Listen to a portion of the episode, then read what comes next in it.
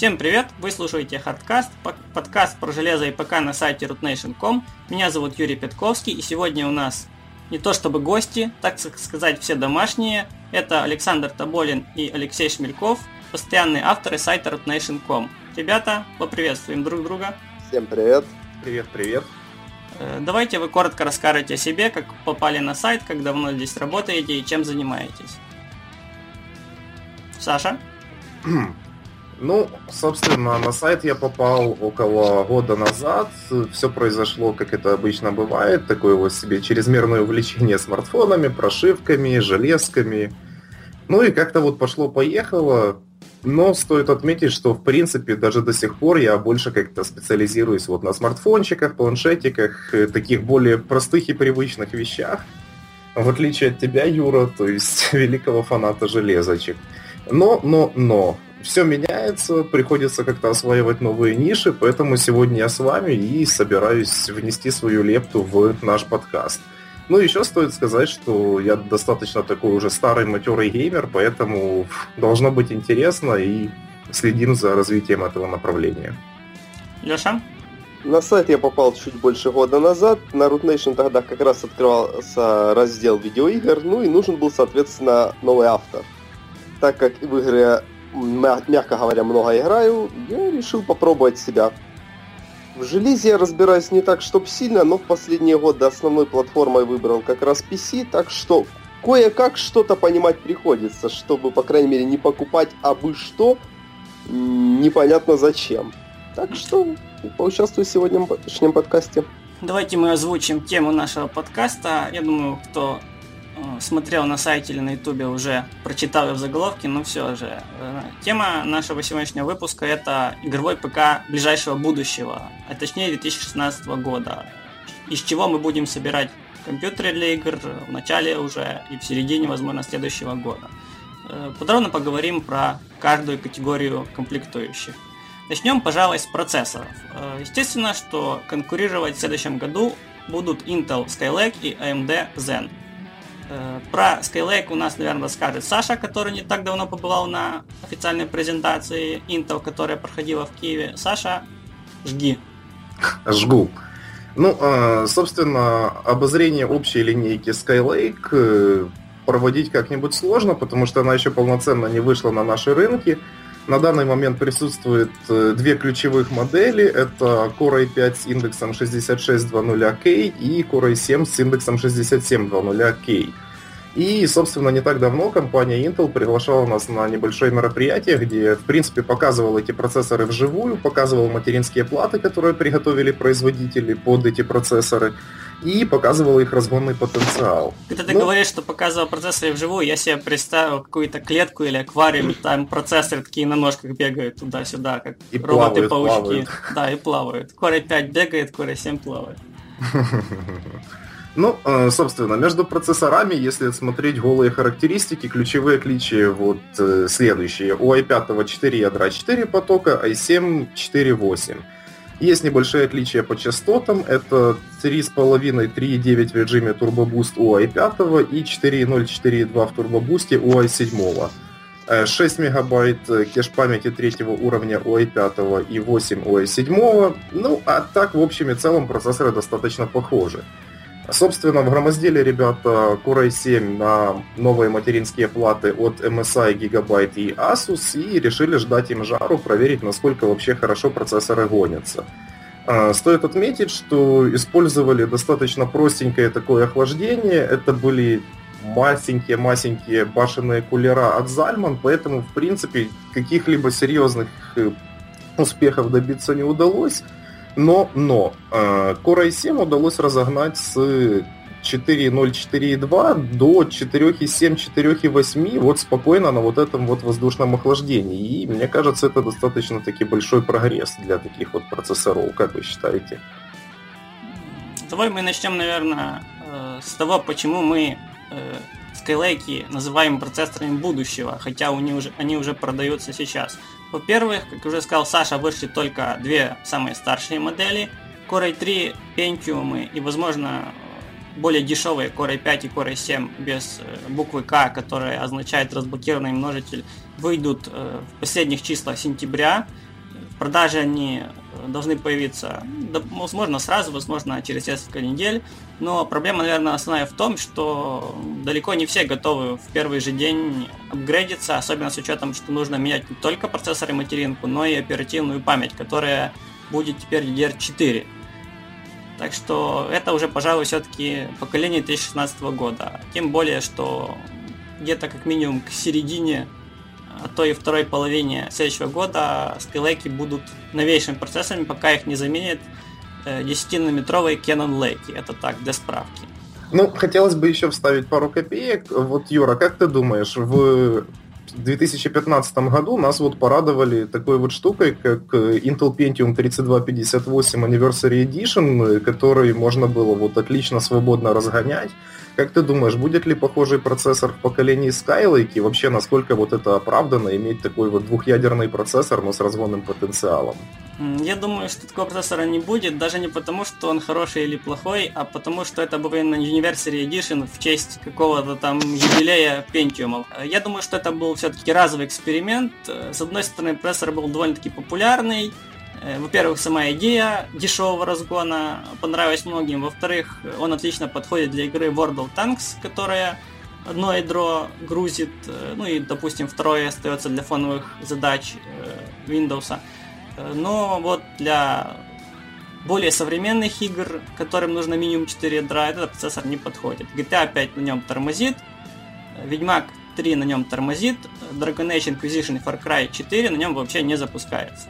Скорее всего, с играми 2016 года все будет примерно так же. Если так что я считаю, хуже. что этот процессор бесполезный. Э, да, Леша?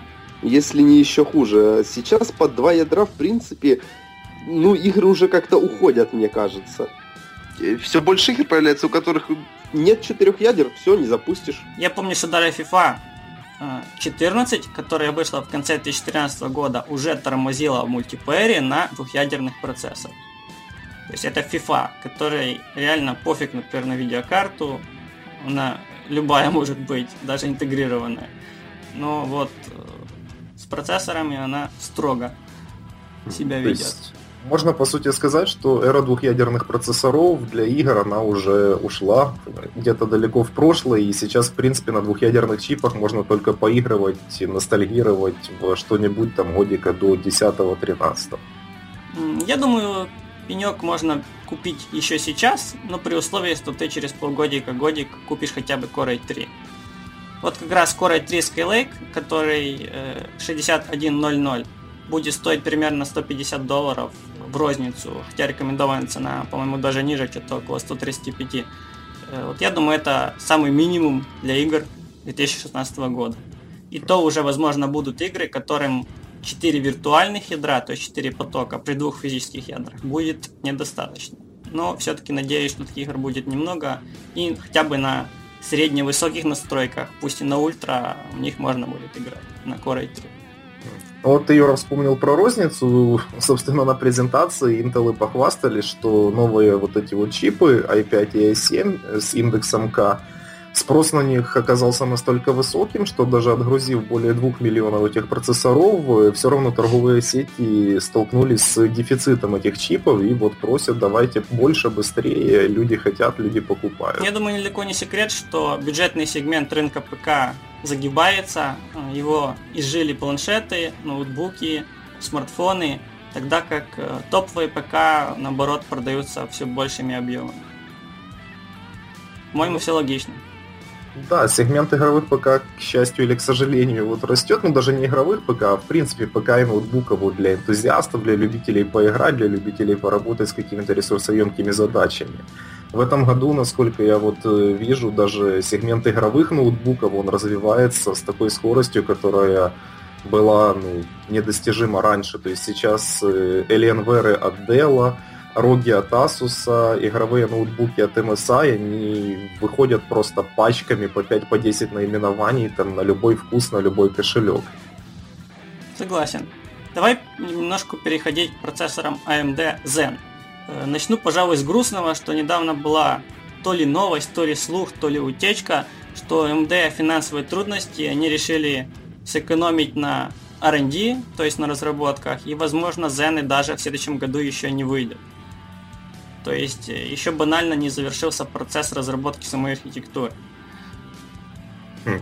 Ну, я вот, э, собственно, читал немножечко информацию по AMD Zen, и, в принципе, из того, что знаю, говорят, что процессора эти будут использовать похожие технологии, которые уже используются в процессорах Intel. В частности, будет технология, которая в некотором смысле копирует э, гипертрединг. То есть тоже будут работать, там, допустим, 2 ядра 4 потока или 4 ядра 4 потока. И, в принципе, по другим технологиям процессора AMD тоже будут постепенно приближаться к таковым от Intel. Вот что скажешь по этому поводу? Mm, Все-таки гипертрейдинга это бред, это запатентированная технология, Intel такого быть не может. А вот э, то, что будет, как и в предыдущих процессорах AMD FX Vishera, что просто будет, будут спаренные ядра, то есть ядра будут иметь общий кеш. Вот и все. То есть э, процессора с непарным количеством ядер физически быть не может потому что ядра спарены подвое. А что вообще предполагается насчет, ну вот ты говорил, процессоры немного отложили с э, выходом, окей. Э, что вообще предполагается для тех, кто захочет проапгрейдиться в будущем? То есть какой будет сокет, какие будут базовые технологии? AMD-шный сокет M3 плюс живет уже, наверное, лет 5. И ну, вот в этом, именно, в этом его и весь прикол. Э, за это время уже полностью окупилась R&D, то есть деньги, потраченные на разработку того еще поколения процессора. Сейчас AMD их продает по просто-таки смешным ценам. То есть шестиядерник AMD дешевле псевдо-четырехъядерника Intel, э, четырехъядерник AMD на уровне того же Pentium двухъядерного. То есть в этом, в принципе, есть определенная фишка. Игр, которым нужны по-настоящему мощные отдельные ядра, их не так много. Это, пожалуй, что Battlefield 4, Arma, ну то есть э, мультиплеерный шутер, для которых нужно 60 кадров в секунду и в которых э, большие карты. В остальных же играх, в принципе, хватает даже того самого Атлона 860K, который я всем рекомендую. При цене что-то там около 80 долларов это отличный процессор, который еще и чуток разогнать можно даже на боксовом кулере. То есть доплачивать не придется лишь бы материнка этот разгон поддерживала, ясно что. Э, но все-таки Зеном время уже пора приходить, тем более, что поговорили, что разница будет не 5, 10, 15 процентов, как обычно с переходом с поколения на поколение процессоров, а до 40 процентов. Это довольно-таки много. Ну, 5 лет прошло, пора бы уже все-таки наверстать упущенные хотя бы частично. И еще Зены, так мы плавно переходим к пункту номер два нашего сегодняшнего выпуска подкаста. Зены, как и Skylake, будут поддерживать DDR4 оперативную память. Есть у кого вопросы насчет DDR4? У меня больше вопросы насчет процессора. Вот я нередко в последнее время вижу в играх, вот ты говорил о ядерности, что шестиядерник AMD стоит э, столько же, сколько условно четырехъядерник Intel. Да, Но в то же время столько. в требованиях, например, рекомендуемых может стоять четырехъядерник, при этом такой слабенький Intel, и при этом требуется 6 ядер AMD. Реально ли это так? Я просто за AMD как-то последние годы вообще не следил, и реально ли такое соотношение идет? Или можно спокойно купить такого же уровня процессор там AMD Intel и будет одинаково? Тут фишка в том, что ядер? каждое ядро у Intel чуть медленнее, э, Intel чуть быстрее, соответственно, игра обычно не грузит ядра под завязку, то есть грузит там наполовину или чуть выше. И у этих ядер остаются ресурсы для фоновых приложений Windows. Соответственно, если игре нужно 4 ядра, э, она их загрузит, но не на полную, и эти же ядра смогут использоваться для фоновых задач. Тогда как AMD ядра более слабые, они, они грузятся на полную. И если уже фоновая задача к ним обращается, если этих ядер только 4, э, начинается торможение в игре. Потому хороший вариант, когда этих ядер 6 и еще 2 ядра, так сказать, запасных, и они уже используются тогда для фоновых задач, и основным четырем ядрам ничего не мешает э, работать с игрой. Все просто на самом деле. Все понятно. Давайте-ка я сохраню файлик. Заядлого геймера вырезай. Я запустил запись, но... гей будет. Заядлый гей. Нормально. Сейчас сижу, главное не матернуться, главное не матернуться. Да, у меня тоже был такой первый выпуск, но потом вроде бы прошло, а потом понял, что даже если матернусь, то можно вырезать. Такое. Я а, пока не знаю, чем запикивать. Э, возможно, в аудишене адобовском что-то есть для этого, подумаю. Так. Запикивать, берешь кусочек из МГС, там где Снейк. Так, память DDR4. Начнем, пожалуй, с того, что э, DDR4 существует уже довольно-таки давно. Э, помню, первая ее показала компания Samsung, наверное, года еще 3 или 4 назад, причем это было не какие-то там анонсы, уже вот в руках девушка-красавица держала плашку памяти DDR4, то есть э, давно. А проектировалась эта память вообще смешно, у нее частоты должны были быть э, от 1866 до 2400, то есть частота, которую DDR3 уже давным-давно проскочила. Вот так даже. Но пока DDR4, как я понял, та, что есть в продаже, начинается с 2133 МГц. Возможно, есть и более э, медленные варианты, но я пока таких не видел. И максимальная частота, что я видел, это был анонс э, G-Skill, а именно эта компания э, сейчас выпускает самую быструю, ну, по частотам как минимум, оперативную память, это 4400 МГц. Но это пока, по-моему, только был анонс, то есть в продажу еще не поступили эти плашки. Э, это фактически та же самая перерывная память, только отборная с минимальными утечками тока. Соответственно, она может э, разгоняться до такой частоты при определенном более-менее адекватном еще напряжении, то есть которое позволяет не перегреваться. Ну вот, Юра, смотри, я думаю, всем нашим слушателям интересен следующий вопрос. Вот есть у тебя ПК, допустим, свой 1600 МГц или 1333 МГц стоит там 8 или там 16 гигабайт оперативной памяти, и вот ты берешь и вытесняешь ее памятью стандарта DDR4. Насколько вообще будет существенным прирост производительности, насколько это оправдано, ну, если закрыть глаза на то, что это необходимость для нового поколения процессоров и материнских плат? На самом деле это не, не необходимость. Э, процессоры Skylake э, Core i3, Pentium и, вероятно, Core i5 и Core i7 э, без буквы К будут поддерживать DDR3, в том числе уже есть в продаже материнки, одновременно Skylake и DDR3, но, вероятно, все-таки уже время этой памяти постепенно уходит. Если собирать компьютер с нуля, то уже по-любому DDR4. Э, прирост скорости в случае дискретной видеокарты будет минимальным. Причем это даже, наверное, не 10-15%, а 3-5%. Но если ставить э, более быструю, более высокочастотную память э, на компьютер, где будет использоваться интегрированная процессор видеокарта, вот там можно получить действительно существенный прирост э, в играх. Ну, До знаешь... 50% может вырасти FPS. В принципе, мне кажется, само понятие интегрированная графика и игры, это как-то вот они не сходятся в одной не, точке. ну почему? У нас на сайте уже две статьи выходило, где я собирал компьютеры за 350 долларов, в которых был процессор AMD A8 7600 с, с графикой э, Radeon R7, и в него неплохо можно на нем играть. Э, Dota, Counter-Strike, э, Skyrim, это все идет без проблем. Ну так и нормально. Набор такой, джентльменский набор, собственно. И сейчас же много людей любят ну, обычные инди-игры купить недорогой ПК и играть в инди-игры, которые выходят. Интегрированного видео для большинства из них с головой хватает, а вот с оперативкой, как ни странно, иногда бывают проблемы. Какие? Ее не хватает. А, это да. Э, у кого сколько оперативки сейчас в компьютерах? Ну, у меня стоит вообще одной плашечкой 8 гигабайт э, Кингстона без радиаторов, без всяких извращений, ухищрений. И, честно сказать, мне пока хватает, может через полгода еще 8 доставлю.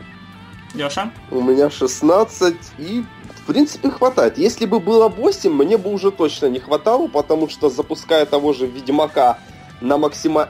высокомаксимальных настройках, если еще хоть что-то в фоне висит, уже 8 Перебью на секундочку, Ведьмак жрет до 12 гигабайт оперативки. Ну вот, как бы, то есть, а если еще в фоне что-то висит, то 8 это уже, мне кажется, ну, если э, остальное железо позволяет играть на высоких настройках, 8 гигабайт это уже все, это уже мало. У меня привычка отключать э, файл подкачки в Windows, чтобы и SSD-шник меньше изнашивался, и тормозов, чтобы был поменьше, когда оперативка заканчивается, и информация перескакивает в файл подкачки. Причем она же перескакивает не когда уже оперативки 0 остается, а там что-то, по-моему, за половину перешло, занято уже начинает помаленьку перекладывать. Э, вот если отключать файл подкачки, то 8 действительно уже мало. Я помню, как меня Battlefield аварийно закрывался из-за нехватки оперативки. Я помню, как у меня Chrome аварийно закрывался из-за нехватки оперативки. То есть 8 это уже, скажем так, минимум. То есть пользоваться можно, но с определенными ограничениями. У меня сейчас 16, но так уже что-то поглядываю на 32.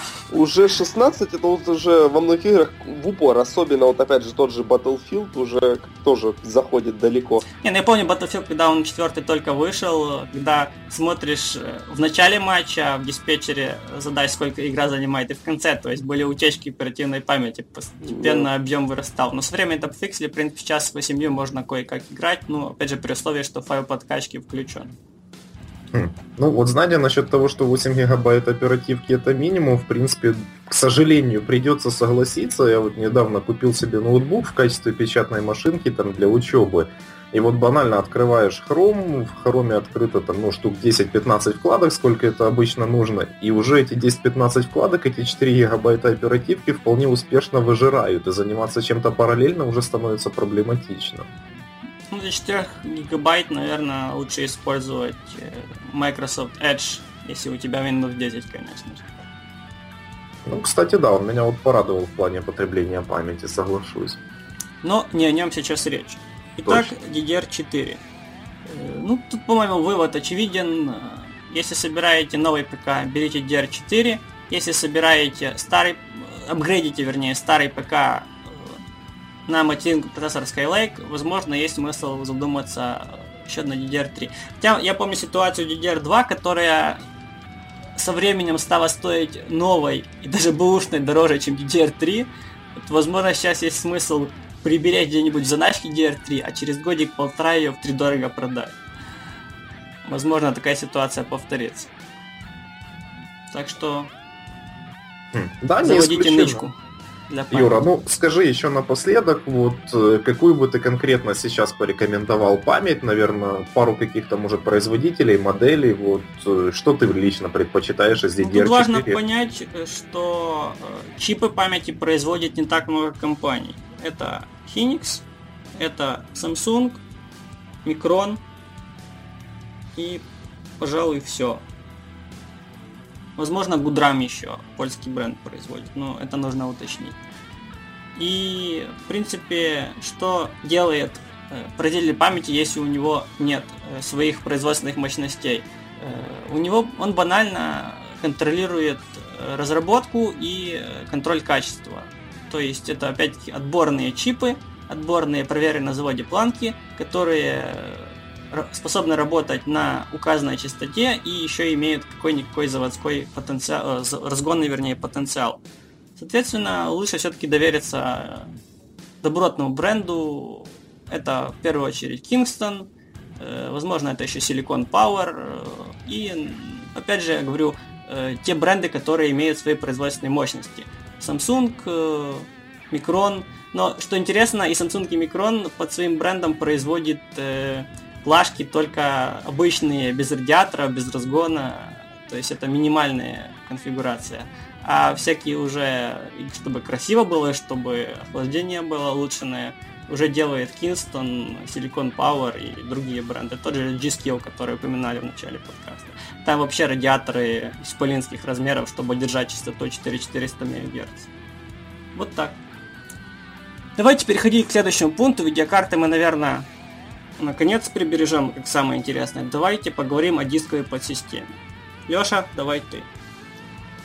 SSD-диски, они нужны.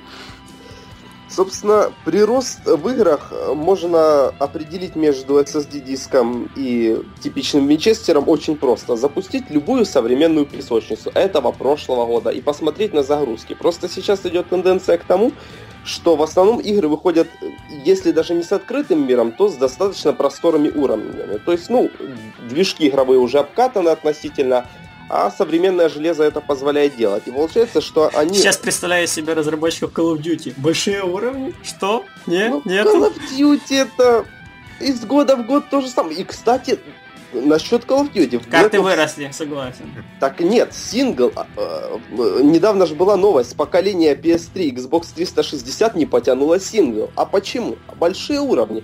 Даже в Call of Duty в синглплеер завезли более большие карты. Что уж говорить про другие игры. И получается, что на загрузку э, карты уходит больше времени, значительно больше. В том же Metal Gear Solid 5. На загрузку и на вышел. подгрузку. Это тоже Да, на подгрузку. Понять уходит э, в Metal Gear постоянно экран загрузки. И, честно говоря, мне на Винчестере уже играть в него неприятно. Я поставил игру на SSD, отлично. 5 секунд, 7 секунд загрузки против, там, скажем, 30. Это уже чувствуется. Согласен. Я всегда говорил, что 120 SSD хватает для Windows программ, но сейчас, думаю, все-таки нужно 240, чтобы еще хотя бы пару-тройку самых часто запускаемых игр тоже хранить на SSD. И еще подсуммирую слова Леши.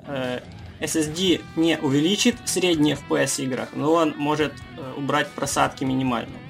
Это важно. Саша, у тебя есть что добавить?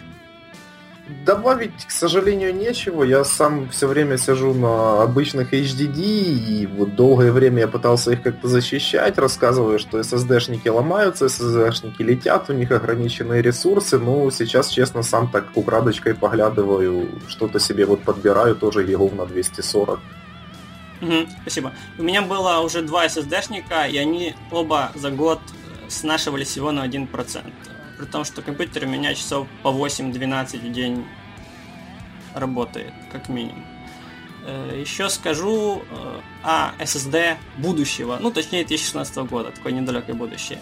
Это уже будут не SATA 3 и даже не M... с SATA 3 с пропускной способностью 6 гигабит в секунду и даже не M2 10 мегабит, э, гигабит в секунду, а это уже будут Ultra M2 до 32 гигабит в секунду. Вот так вот.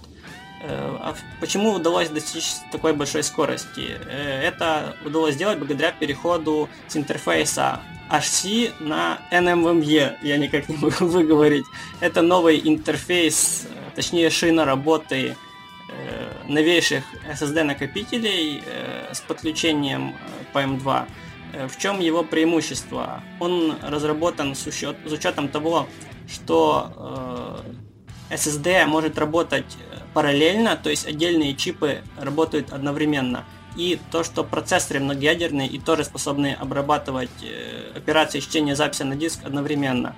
Именно это позволило, этот параллелизм э, позволил достичь скорости до 32 гигабит в секунду. Пока, наверное, еще нет SSD, способных э, показать пиковую скорость именно такую, но уже явно 10 гигабит предыдущего поколения не хватает, чтобы раскрыть весь потенциал.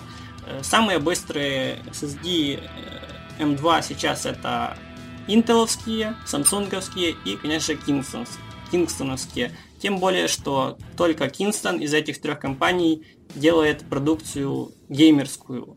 Э, давайте вспомним все-таки жесткие диски, которые хоть и уже с играми не особо-то дружат, как мы выяснили, но все еще используются. Что я заметил? Э, обычные жесткие диски как бы постепенно исчезают. Вместо них остаются только специализированные модели для узких задач. Возьмем э, для примера компанию Western Digital. Что у нее сейчас есть за серии дисков? Это э, обычные блюшки, которые дешевые, среднескоростные и довольно-таки универсальные. Это э, серия Green, э, тихоходные диски, которые я слышал, опять же, не знаю, новости или слух, э, что эту серию упразднят со временем. Это серия Red, э, которые для э, домашних серверов, э, NAS накопителей и тоже тихоходные и очень надежные диски. Это серия Black, самые быстрые, и серия Purple, которая для видеосистем, э, видеосистем наблюдения. Э, в чем отличие этих дисков? Физически это одни и те же диски, но они отличаются прошивкой. То есть уже производители жестких дисков на программном уровне оптимизируют э, накопители для определенных задач. То есть это либо надежность, э, либо скорость, либо энергоэффективность, э, либо работа с большими объемами постоянных данных, как вот видеонаблюдение. Когда данные постоянно пишутся, э, когда место заканчивается, старые данные стираются и так дальше. Вот такая интересная особенность сейчас жестких дисков, что постепенно обычные дешевые HDD, э, они исчезают. Хм, ну смотри, вот э, заговорили про обычные жесткие диски. Ну, мне кажется, вот в ПК 2016 года все-таки без жесткого диска обычного ну никак не обойтись, потому что SSD-шки до сих пор еще достаточно дорогие, ну и такого... Ну, мне кажется, если, если есть деньги на Core i7 Skylake, то и найдутся деньги на SSD на 960 гигабайт, который сейчас стоит уже ну, не космическую сумму. Дорого, да, но все-таки это реальные деньги тоже так думаю. Это в первую очередь вопрос того, сколько человек может как бы выложить за полную систему. Если есть возможность купить SSD, зачем вообще? Ну, в принципе, можно взять какой-нибудь там для хранения данных еще. Внешний тогда лучше купить, чтобы Ну да, опять же, я вот склоняюсь к тому, что внешний будет для этого удобнее. Можно всегда понести куда-то, ну что-то ты хочешь куда-то понести. Зачем внутренний, не знаю, честно говоря. Хм, ну хорошо, смотрите, вот будет на дворе 2016 год, давайте вот примем во внимание наши с вами ограниченные бюджеты. Вот вы бы обошлись одним единственным SSD, принимая во внимание то, что сейчас в среднем игра там хорошая весит, ну там в районе 30, там 50 гигабайт. Ты, видимо, GTA 5 качал репак с торрента из Steam. Вот спалил контору. GTA весит 65 гигабайт, причем она весила на старте после выхода мелких патчей-дополнений. Я думаю, она еще гигабайт 5 прибавила уже к общему объему. Так что ну, игры весят намного. Э, да, пожалуй, все-таки для среднеценового и даже чуть более чем среднеценового ПК э, э HDD все-таки еще нужен, и одним SSD обойтись э, не получится. Но, опять же, я говорил, если собирать скорость 7, то, наверное, можно уже обойтись без HDD. Ладно, в принципе, тут мы, как мне кажется, все рассмотрели. Э, давайте перейдем к следующей теме. Самой, наверное, интересной, самой холиварной и самой большой это видеокарты AMD против Nvidia. Ты говоришь, скажи, какие бренды покупать. Я таки сразу говорю, с кем же мы дружим, с кем же мы дружим, кроме Кинстона. Так, стоп, а на кого, если что, не наезжать? Мало ли у меня какой-то припадок начнется? Да, Тебе можно. А, класс. Если что, есть... скушай, мы просто тебя больше в подкаст не позовем. И наконец мы подошли к самому интересному. Опять кто-то пернул, не знаю, в микрофон. Тик, сдерживай себя. Причем у меня как раз был свернут скайп, я не смог видеть, ну, от кого звук шел в тот момент. Ты что, во, во всем виноват кот? Э, у кого-то есть кот. У меня нет. И меня нет. Кот Шрёдингера виноват, который есть и нет, и сдох, и, и, и не сдох. Наконец-то мы переходим к самой интересной теме, это, конечно, видеокарты. Что же у нас будет в 2016 году? Э, от AMD пока вот слухов мало. Наверное, будет править бал те же Fury, но есть уже информация более-менее официальная о Fury X2, то есть двухчиповой видеокарте AMD, э, производ... вернее, энергопотребление которой оценивают примерно в 500 ватт. Э, Саша, напомни, пожалуйста, какая мощность у твоего блока питания? Э, честно, Юра, судя по всему, он не дотягивает и до трех сотен, поэтому... Не, ну давай, давай, сколько там написано? Да там мало ли что написано, ну, я думаю, реально около трех сотен.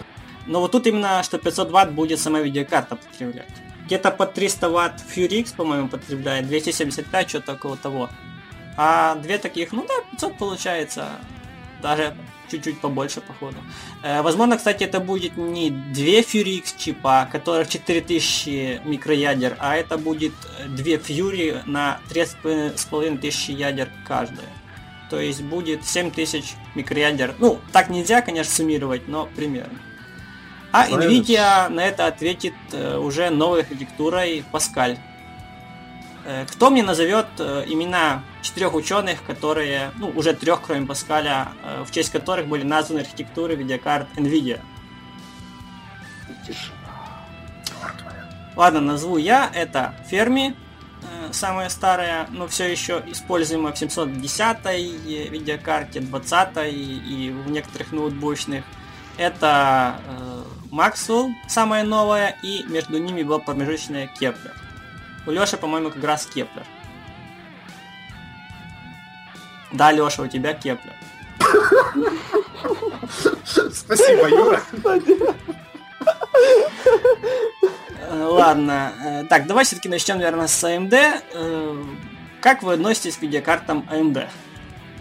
Ну, э, скажем так, бытует, в общем-то, стереотип, что AMD-шные видеокарты, ну, он еще достаточно старый, стоит отметить, что AMD-шные видеокарты постоянно испытывают проблемы с перегревом, с драйверами, с энергопотреблением и со всеми отсюда вытекающими. Я ну... напомню, что первое яйцо удалось жарить на NVIDIA 480. Ну, тут, конечно, грех спорить, ну, я собираю, скажем так, общенародное мнение у себя в голове и вот его так аккуратненько выражаю. Да, есть такой миф все-таки, что AMD это горячо, AMD это энергопрожорливо и, ну, может быть, не всегда хорошо оптимизировано, для игр. Но в то же время есть игры, которые как раз делаются под AMD Mantle. Это конкурент э, DirectX и 11 и 12 и э, сейчас теперь Electronic Arts очень много игр, да, практически все свои новинки, это и Battlefield последние два, и Dragon Age, и даже довольно-таки странно, на мой взгляд, игра это шутер по Plants vs. Zombie. Хотя что-то в ней все-таки есть. Я когда был халявная неделя игры, что кто попробовал, мне в принципе понравилось. Отличная игра. Все эти игры поддерживают Mantle и на AMD видеокартах э, за те же деньги, скажем так, работают чуточку быстрее. Э, слушай, а разве Мантл не собрались упразднять? Вот где-то такой слушок был вроде.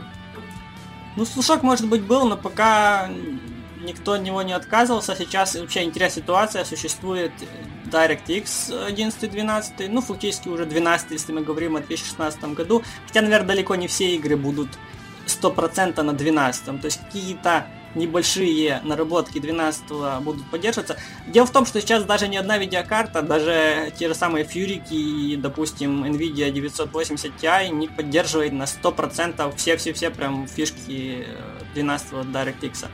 Э, вообще, есть такая информация, что DirectX позволит объединять связки видеокарты AMD Nvidia на одном ПК. Ну, DirectX, может быть, позволит, другой вопрос, позволят ли сами AMD Nvidia такое делать, я думаю, что нет. Звучит как фантастика на самом деле. На самом деле, были уже материнские платы с чипом э, Lucid Logic, э, которые позволяли это делать. То есть это, в принципе, не новинка, но, скажем так, это не согласие не ради интереса самих AMD Nvidia, это так делала сторонняя компания, и материнки, помню, Asus выпускал, наверное, какие-то топовые материнки с этим чипом. То есть такое, в принципе, уже было. Я только вот не знаю, как там связь между видеокартами э, производилась. Явно не склеивание мостиков с и Crossfire скотчем или изолентой. Ну вот, кстати... Наверное, просто знаю... через шину PCI посредством этого чипа и производилась э, взаимосвязь. Но опять же, это было, это было недолго, это было мало популярно. Но стоит отметить, что была уже такая практика. Так, о чем мы говорили? А, мы говорили о том, что у AMD, возможно, не лучшая репутация у видеокарт, но в то же время много производителей игр. Опять же, не только Electronic Arts, еще и Square Enix. Э, это Hitman, Tomb Raider, опять же, куча фишек всяких. Помним э, суперреалистичные волосы Лары Крофт, которые помню на Nvidia э, самом первом Maxwell 750, который я тестировал, 750 и 750 Ti Э, выглядели как какие-то, знаю, канаты, что ли, толщиной в сантиметр. То есть все так плохо было. Они живут сейчас отдельно от Лары зачастую. Да, ну, какие-то, вот какие медузы, игру, что ли, горгоны. Лара будет отдельно, волосы отдельно. Ну, в общем, мягко говоря, ужастик. Э, да, было такое. Так что МД, скажем так, тоже есть свои тузы в рукаве. Э, давайте мы о чем вот поговорим. Чем... Ну, Юра, извини, перебью. Вот насчет тузов в рукаве хотелось чуть-чуть добавить, скажем так, выступить все-таки адвокатом АМД. А, стоит сказать, что я вот наблюдал вообще Странный за... ты адвокат сначала унизил, потом извиняюсь. Я пытаюсь быть объективным. Ну я тоже могу унизить. У меня богатый опыт с AMD на самом-то деле, когда они еще АТИ были. Да, было такое время. Моя первая дискретная видеокарта это Полит еще, которая сейчас же МД не выпускает. Полит 9600 не, 9550 даже она называлась еще. Но там почему-то в наборе, как я рассказывал в предыдущем подкасте, был диск с драйверами от NVIDIA. Как мне пояснил э, представитель компании Polit, в те времена диски и железо э, привозилось отдельными посылками, потому что так было выгоднее с точки зрения налогообложения. И часто диски уже банально на складах или магазинах путали. Ну, давайте сейчас Леша еще поругает AMD, а я потом выступлю в защиту, чтобы красиво закончить блок про AMD. Леша? Ну, ругать не есть за что. Первое это драйвера. Я знаю, и с NVIDIA драйверами бывают проблемы, но AMD одно время у меня была, если ничего не А путаю... какие 40 драйвера? Они выходят себе раз в годик и все. Ну, выходит... Проблем нету. 4850 видеокарта замечательная. И выходила тогда такая игра, достаточно популярная, правда не очень популярная на ПК, как Street Fighter 4. И каждый час игры крэшил драйвера. Я запускаю другую игру от Capcom, она тоже крэшит драйвера. Они банально не были совместимы нормально с некоторыми играми издательства Capcom. То есть все, хочешь ты поиграть, обойдешься. Я уж не говорю про 90 градусов. Да, 9, 4850 грелась капитально. Я помню, долго не мог понять, почему компьютер выключается у моего друга, пока не увидел, что лампочка загорается на видеокарте. То есть даже была специальная температурная лампочка, которая Да, да, сигнализировала перегрев.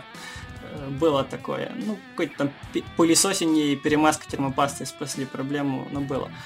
Э, Вот что я скажу про AMD. Э, AMD было, кстати, впереди еще не так давно.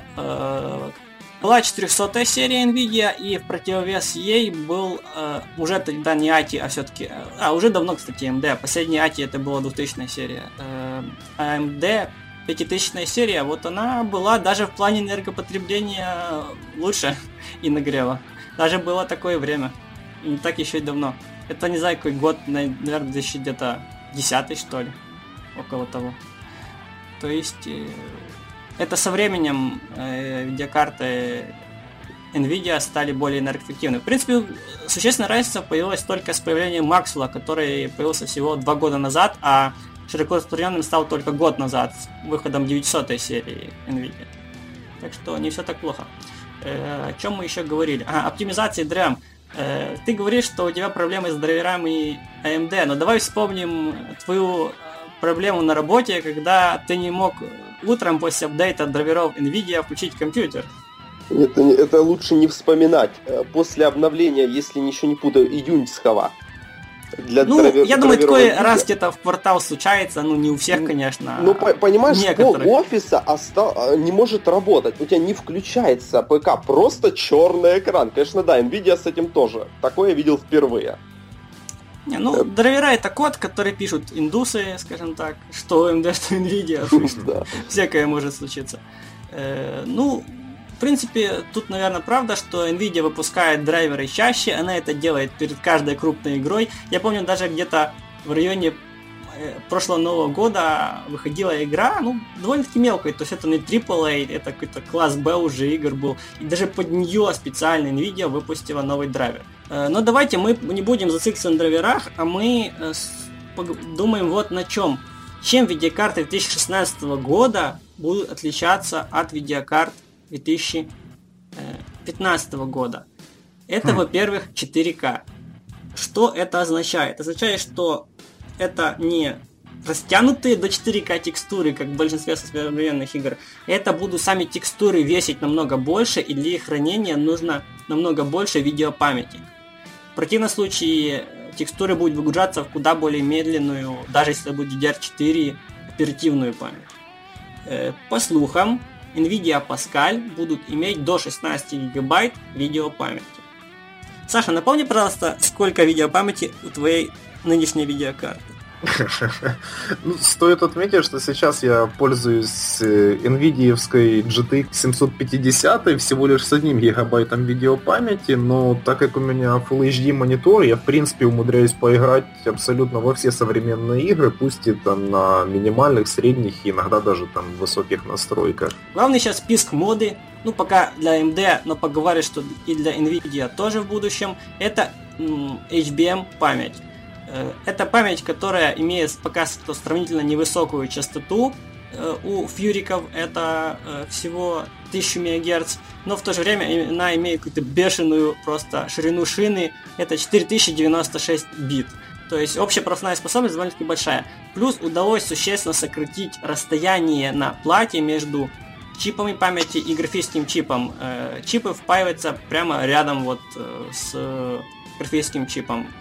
Ну, если говорить вот о нынешнем поколении фуриков, которые представила AMD, я вот пробежался так э, украдочкой по обзорам о том, что вообще о них пишут. Ну, что стоит отметить? Во-первых, э, эти карты используют э, взрослые модели системы жидкостного охлаждения. Ну, это не взрослые же... модели, взрослые модели называются кастомными, их нужно собирать самому и жидкость сюда заливать тоже самому. Ну да, там все-таки простенькие водянки от Кулин Мастера сейчас стоят. Ну да. А, второй как бы момент, э, мне вот понравилось одно из изданий, назвало R9 Fury X э, героем не нашего времени. Потому что на низких э, разрешениях, ну вот если взять Full HD, видеокарта полностью не может раскрыть свой потенциал. Она раскрывает свой потенциал на разрешении 4К. Но при этом для 4К разрешения у нее получается недостаточно видеопамяти. То есть 4 гигабайта, как мы уже говорили, это слабовато для вырисовки 4К разрешения, особенно в каких-нибудь тяжелых игрушках там с кучей текстур. Мне вот интересно, как Nvidia, которая собирается 16 э, гигабайт видеопамяти напихать в Паскале, э, умудрится впаять их вокруг графического чипа. То есть это много довольно-таки чипов должно быть. То есть либо существенно вырастет э, объем каждого чипа, либо, я не знаю, будут... Либо объем всей карты, она будет ну, еще да. длиннее, толще. Как-то так. Ну, кстати, в противовес этому AMD вот э, выпустила и достаточно интересную карточку, это R9 Nano, и вот ее тестирование на самом деле вызвало у меня самый большой интерес. Э, по сути, она конкурирует с Asus GTX 970 Mini. Э, она тоже выполнена в таком вот компактном формате. Ну и что хочется сказать об AMD.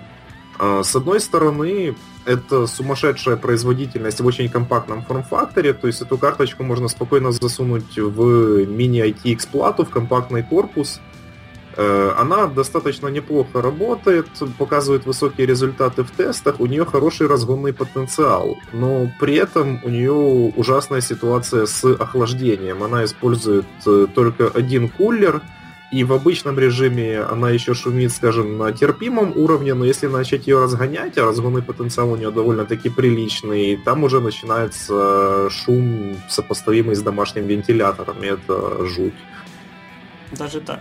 Забавно. Ну, хотя стоит сказать, что в принципе любая вот э, мощная сборка в компактном форм-факторе, она вот обречена на шум, если не использует систему жидкостного охлаждения. Но водянка, она чпокает, так что это не самый лучший вариант. Не, Лучше ну... равномерное жужжание, чем По поводу шума, LNV. Звук. У них достаточно небольшие такие, маленькие, я бы даже сказал, системники они собирают. Но я ни разу не слышал, чтобы они прям так гудели сильно.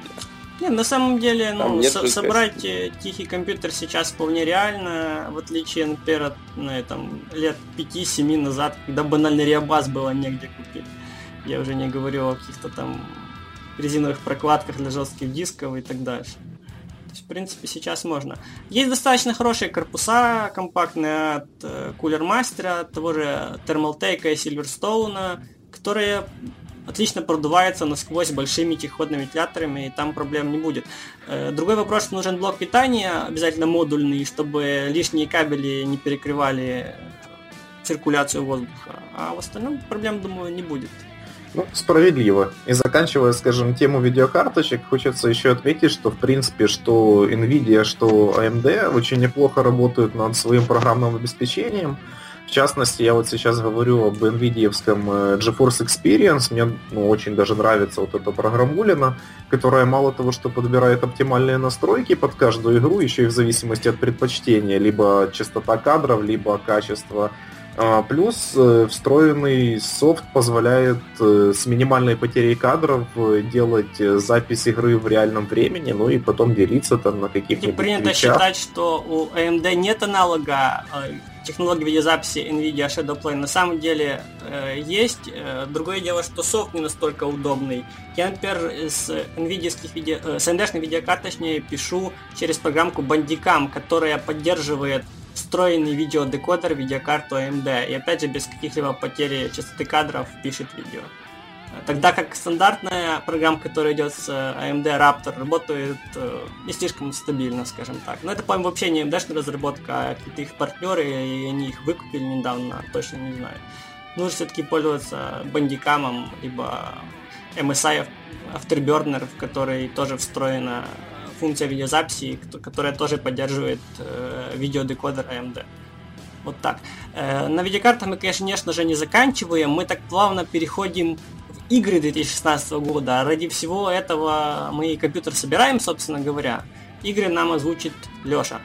Насчет некоторых игр, конечно же, пока что-то сложно сказать, так как у них не озвучили даже системные требования. Но, тем не менее, уже понятно, что достаточно неслабый ПК будет требоваться и для игр, которые разрабатывают Electronic Arts на Frostbite, соответственно, и тем более игры Bethesda, которые, как мы знаем, не всегда хорошо оптимизированы в случае с движком Karma, который, скорее всего, будет в новом Doom.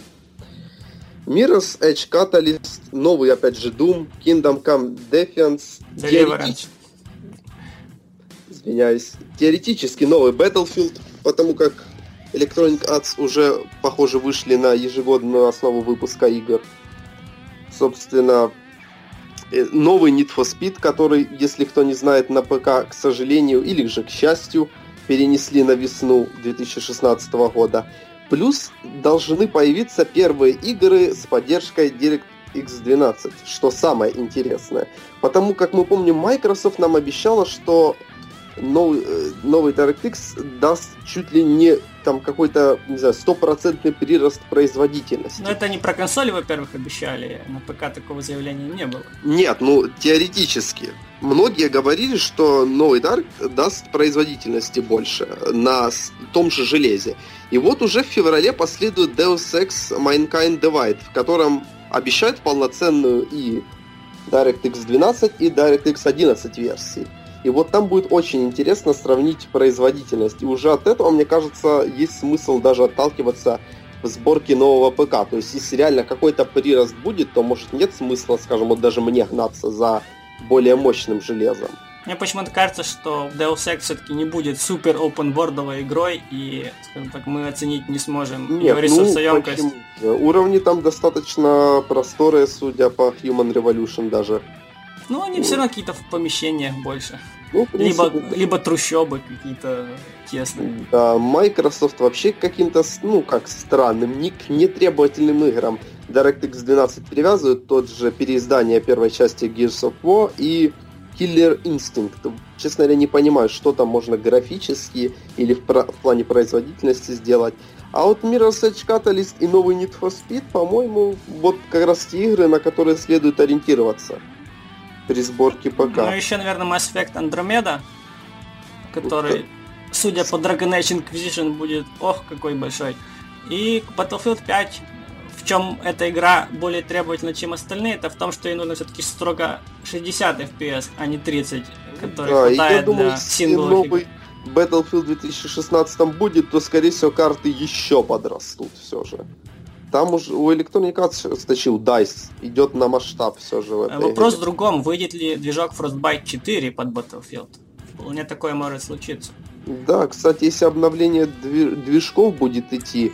Было и... просто много жалоб, что Battlefield 4 слишком похож на третий, несмотря на то, что там был новый движок, то я думаю, после выхода Hardline Дайсом не простят выход еще одного Battlefield на том же Frostbite 3. Да, По-любому будет Frostbite, новый движок. кстати, и новый Unreal Engine уже, ну как новый, четвертая версия Unreal Engine потихоньку начинает появляться в играх. И тоже требования с ней уже растут. Все же то, что было в 2015, уже не будет казаться таким уж большим, скажем, требования я, кстати, я, кстати не знаю ни одной игры в 16 году, в 15 году в этом, которая бы была бы, ну, очень требовательна по сравнению с прошлым годом. Даже Ведьмак, он скорее плохо оптимизирован, но в то же ну, время ну, он, он идет на довольно-таки... Нет, знаешь, почему он плохо оптимизирован? Ты переключаешься на низкие настройки, у тебя, допустим, 60 FPS, ты переключаешься на высокие, у тебя 40 FPS. То есть в играх должна быть какой-то больший прирост от понижения настроек кадров. Ну, я, помню, да. я помню игру э, про полосину колес, напомнишь название? Прошлогоднее. А, Shadow это Mordor. Shadow Mordor, да. Да, вот там на низких настройках и высоких частота кадров чуть ли не в три раза отличалась. Вот это хорошая оптимизация. То есть позволяет Да, играть там- и на очень слабом железе, и э, получить более красивую картинку на топовом железе. Это, Я я, считаю, хорошая оптимизация. Сразу вспомнил историю с Бэтмен Arkham Knight. И Я, его... кстати, не понял истерики насчет Бэтмена всеобщей, ну, точнее, его ПК-версии. Ну, там у многих были какие-то нереальные падения производительности, там минимальные настройки и 20 FPS. Но была такая проблема, что даже у людей с GTX Titan были падения ниже 30. То есть проблема была какая-то рандомная. И Значит, это, Бэтменом- значит, это были просадки по процессору. Также было из с, в этом году вышла Dying Light про зомби-игра. Э, Наверное, мы будем на этом закругляться. Э, Напоследок скажу, что по традиции мы в подкасте проводим конкурс.